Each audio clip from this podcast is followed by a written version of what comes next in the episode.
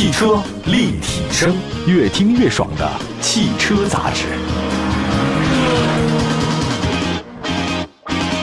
各位好，欢迎大家关注今天的汽车立体声啊！今天主要的内容啊，跟大家分享十月份的汽车保值率的报告。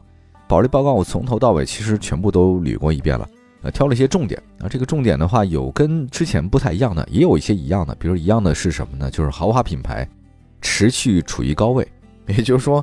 豪华品牌车的话，包括前几年，就是每个月，也许它可能整个大的汽车总量是有变化，但豪华品牌的话呢，持续是高位保持住的啊，它是还是比较保值。我也其实在反思这个问题啊，就是为什么这些豪华品牌它比较保值？每次一旦出现问题的时候，或者说是价格波动，往往是那些经济型轿车或者说中端的轿车，百思不得其解这个问题啊。然后前两天我看了一个纪录片，讲的是一个挺著名的品牌爱马仕。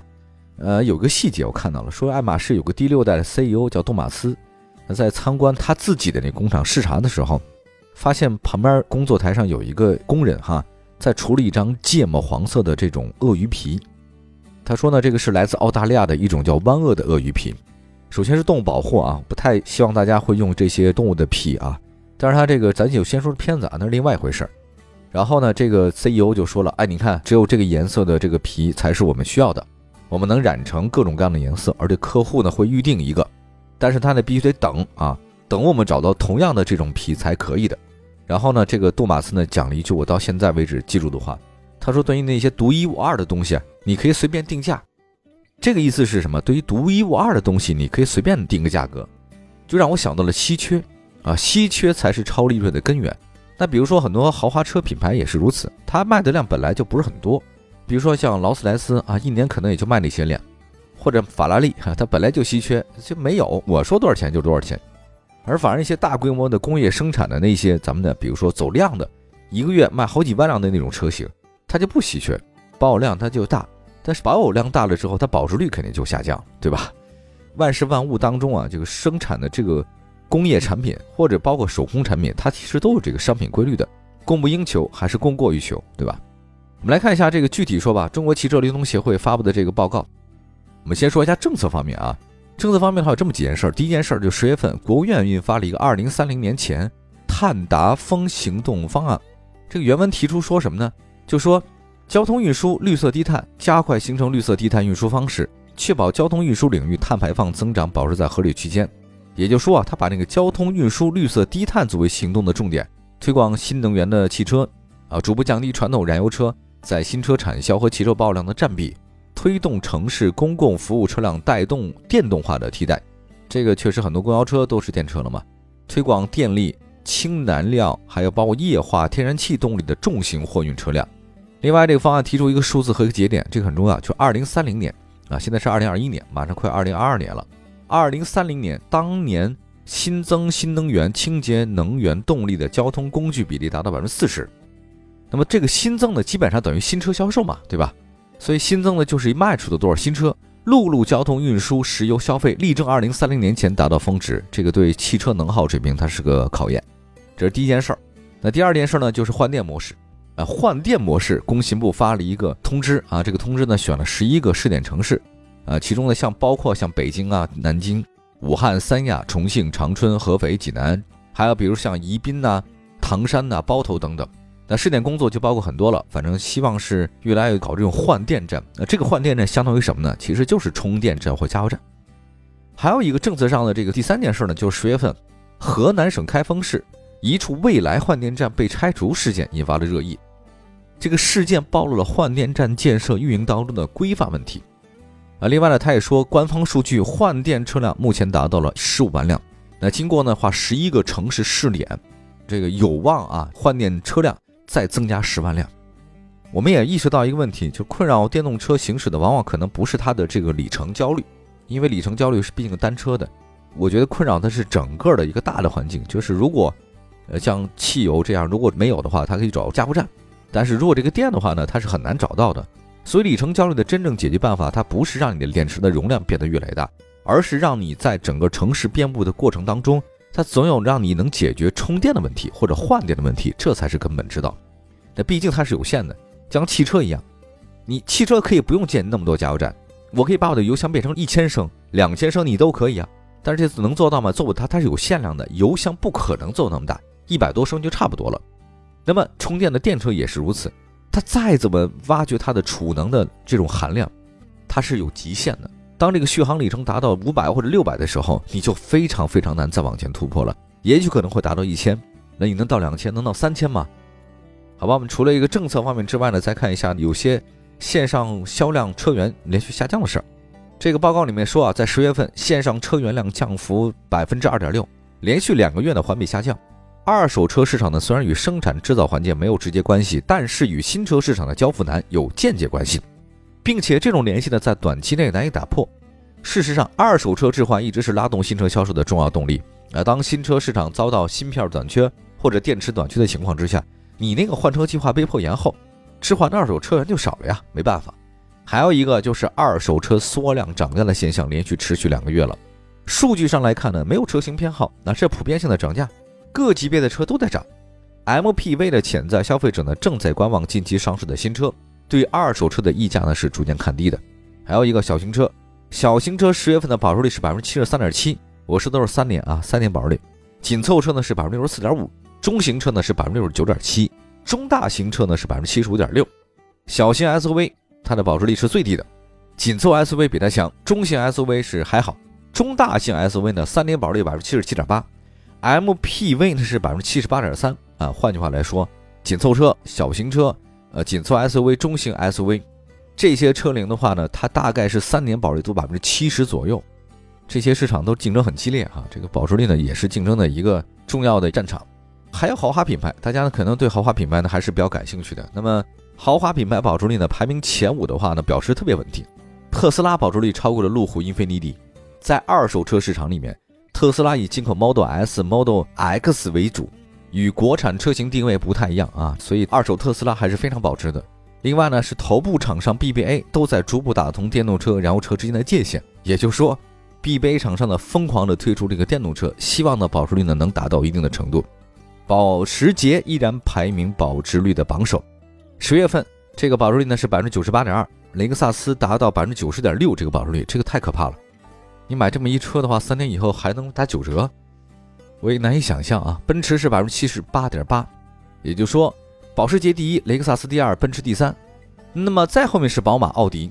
宝马的话呢，三年保值率是百分之七十五点七，奥迪呢百分之七十点三，排名的第四位是第五位。我是真没想到雷克萨斯的居然三年达到百分之九十。这是一个什么概念呢？它就相当于一个理财产品了，朋友。还有那个保时捷，你买到它之后，它真的不可能亏的感觉哈。刚才说到特斯拉，还有路虎、英菲尼迪呢，这个确实是比较靠前的啊。还有讴歌，讴歌呢，大家猜一下，三年保值率多少呢？它居然超过了沃尔沃。阿库拉这个车呢卖的比较少，百分之六十一点二，三年保值率，沃尔沃六十。那像这个凯拉克，十月份的保值率是百分之五十八点六。买凯拉克的朋友的话，确实稍微的惨了点。捷豹也差不多。捷豹、路虎还有那个凯迪拉克，其实都不是特别高啊。DS 下降较大，原来呢曾经三年保值率是百分之四十四，现在下跌到百分之三十六了，不知道到底原因是具体哪些？好吧，休息一下，一会儿呢再跟大家说说其他品牌的一些保值率，像日系品牌、自主品牌，还有新能源车啊，马上回来。汽车立体声。继续回到节目当中，您现在关注到的是汽车立体声啊。我们的节目呢，全国两百多个城市呢，线上线下都是播出的。那今天跟大家说说二零二一年十月份中国汽车保值率的一个报告。呃，有变化的，有不变的。刚才就是豪华车这个品牌的保值率呢，持续走高的。豪华品牌嘛，你看二手车市场里面卖的走的好的还是那些 BBA。另外呢，在一些二手的这种奢侈品站里面，你会发现，永远能摆上台面的还是那些大品牌。这个也是一个人类的现象。包括像社会阶层，那都是一个标志的象征。实用性下降，标志身份性的上升。来看一下日系品牌，日系品牌的话呢，总的来讲还是实用品牌多一点。那主流海外品牌保值率方面呢，丰田保值率大幅上涨，本田、马自达下滑，这个逐渐也分化了。像本田主力车型 CR-V 啊，这个价格下探，我觉得是它二手车保值率不断下降的原因。就本田好像三年保值率真的低了点。马自达呢，问题倒不是说它那个新车价格下探，主要它销售渠道太少了。而且导致保养困难，就是你买了马自达车之后呢，你找那四 S 店太难，所以保值率呢有所下降。那大众品牌刚才说到了，它的新能源和燃油车之间吧，它这个价格呢是打平了，但是呢，大众品牌在新能源市场的这个动作并没有对二手车的这种燃油车产生影响。那么还有一说丰田，丰田十月份保值率呢是百分之八十七点四，本田呢是百分之七十八。另外超过三年保值率七成的还有三菱啊，这个三年保值率呢大概是百分之七十三点七。三菱呢主要是在越野车品牌上面确实还是可以的，大家呢也算是有口碑。啊，另外呢马自达这个十月份保值率百分之六十八，日产百分之六十八，大众呢稍微有点下降，不大啊，没什么太大变化。还有起亚，起亚十月份保值率百分之六十四，就是韩系车普遍不如日系车保值哈。那现代呢是百分之六十三点九，这个让我有点意外哈，就是现代的这个保值率居然比起亚还要低。啊，雪铁龙呢从九月份的百分之五十七提升到百分之六十一点三，因为雪铁龙呢曾经做一个叫神龙原家计划，我觉得这个计划呢其实提升自己品牌价值啊，这很有好处的事儿。呃，甚至呢还有说什么置换呢，呃几年以内还保持多少多少，所以。有时候保值率的话呢，一方面呢是你的品牌，第二方面的话，你厂家的态度。美系品牌其实保值率最高的还是别克啊，这十月份保值率呢百分之六十四。那再说福特吧，福特呢是三年保值率百分之六十一啊。这个斯柯达呢十月份保值率呢从九月份的百分之五十九点六下降到百分之五十八点九。吉普的十月份保值率呢是百分之五十八点一，相比九月份的有所下降。这个雷诺呢十月份保值率呢是百分之五十五点九，标致呢是百分之五十五点三，雪佛兰呢是百分之五十四点六。其实整体来看呢，保值率上升一定程度上呢受到媒体曝光度的影响，就像是明星一样哈，甭管它是正面曝光率还是稍微负面点曝光率啊，它只要有曝光率，它总是好的。在这新产品上市呢，它不直接决定二手车的价格，但是你这个曝光率比较高，你就品牌的光环，品牌的光环呢会对二手车是有影响的。对你谁都不想到说你开这个车代表什么，对吧？本月保值率上升的还有雪铁龙和福特啊，有重要车型上市，所以曝光率比较高。对于一些买新车的朋友们，他们可能更看重的当然是价格，这肯定的，外形啊、价格这一系列都有影响。但是对二手车用户来讲，价格这因素呢好像稍微下降了一些，就是品牌的影响力呢可能会更多一些，它就会影响着大家消费者的一种选择。买这个车我到底能够带来些什么？本来二手车就挺便宜的了，还要看自主品牌，自主品牌阵营啊，传奇品牌的保值率呢确实不错，靠它旗下那个 M 八、M 六 MPV 真的很好。领克成立了五年，产品线也不错啊，包括现在有中大型的 SUV 领克零九上市，我们也做过报道啊，啊，确实领克上市比较多，但是呢，我总觉得这个领克的保值率呢没有大家想象中那么高哈。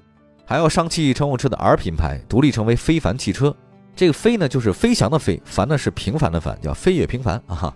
作为上汽乘用车的中高端品牌，据说它的品牌的导入或者说产出是为了给其他品牌像荣威、名爵带来关注度。但是你这个真的假的呢？这个我也不清楚哈，它能不能带来关注度，或者还是个拖累，得看它以后。觉得现在什么智己、非凡、荣威、名爵，我也记不住哈。五菱的十月份的保值率呢是百分之七十五点六九，这个相比九月份有提升。领克呢是七十一，传祺呢是百分之六十六，那个启辰呢是百分之六十四，魏呢是百分之六十四点三八，宝骏百分之六十三。另外超过三年保值率六成的还有长安、红旗、吉利、名爵、哈佛。比亚迪的十月份保值率稍微低了点，百分之五十八。我觉得这主要是跟比亚迪啊，它推出新能源多有关系。那新能源的话呢，就二手车的价格确实是比较低的。荣威十月份保值率是百分之五十八，蔚来百分之五十五，奇瑞是百分之五十五点零八。这以上自主品牌的。那现在那个工信部啊，它有一个指导意见，我觉得指导意见啊，其实倒是大家可以关注一下。他说什么呢？就是自建或者说委托第三方建立企业监测平台。对已销售的新能源汽车的运行状态进行监测，就是为什么刚才说到了这个新能源车啊，二手保值率不高，就是它电池的残量，或者它还能使用的这个时间你不好确定，因为它重要的发动的能源就在这儿，不像汽油车。